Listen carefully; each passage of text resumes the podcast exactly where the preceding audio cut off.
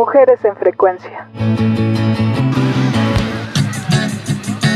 A principios de los 80, México comenzó a dar refugio a personas desplazadas por conflictos armados. Sin embargo, desde 1990 se convirtió en un país de tránsito y origen de la población migrante hacia Estados Unidos. Por el territorio nacional transitan personas provenientes de Honduras, El Salvador y Guatemala, y en años recientes se suman personas de Cuba, Nicaragua, Colombia, Haití, Venezuela, Ecuador e incluso de África, Asia y Europa.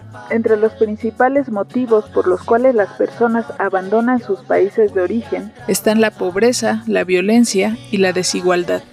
Uno de los medios de transporte más utilizados para cruzar la República Mexicana y llegar a la frontera con Estados Unidos es la red de trenes de carga, conocida como la Bestia o el Tren de la Muerte. Dicha red tiene dos rutas principales. La de Oriente, que parte de Tenosique en Tabasco, sigue por el Golfo de México para llegar a Reynosa, Tamaulipas, donde se puede cruzar a Texas y la Ruta de Oriente, que parte de Ciudad Hidalgo, pasa por el centro del país y llega a Baja California donde se puede cruzar a Arizona y California.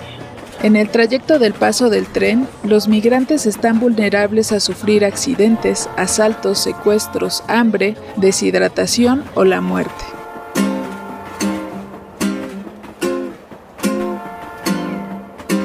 La bestia pasa por el municipio de Amatlán de los Reyes, a 100 kilómetros del puerto de Veracruz, en donde se encuentra el poblado de Guadalupe, la patrona.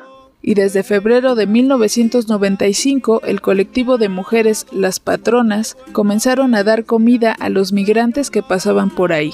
Leonila Vázquez y su familia son las fundadoras de esta iniciativa. Cuentan que una mañana que regresaban a casa después de comprar pan y leche para el desayuno, se encontraron a unas personas que les pidieron comida. Ellas les regalaron lo que habían comprado y a partir de ese día comenzó su labor.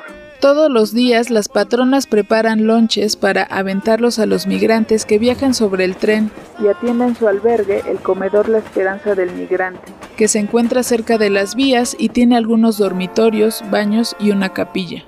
Las patronas cuentan con una red de ayuda entre voluntarios, donadores de alimentos y personas que difunden su labor.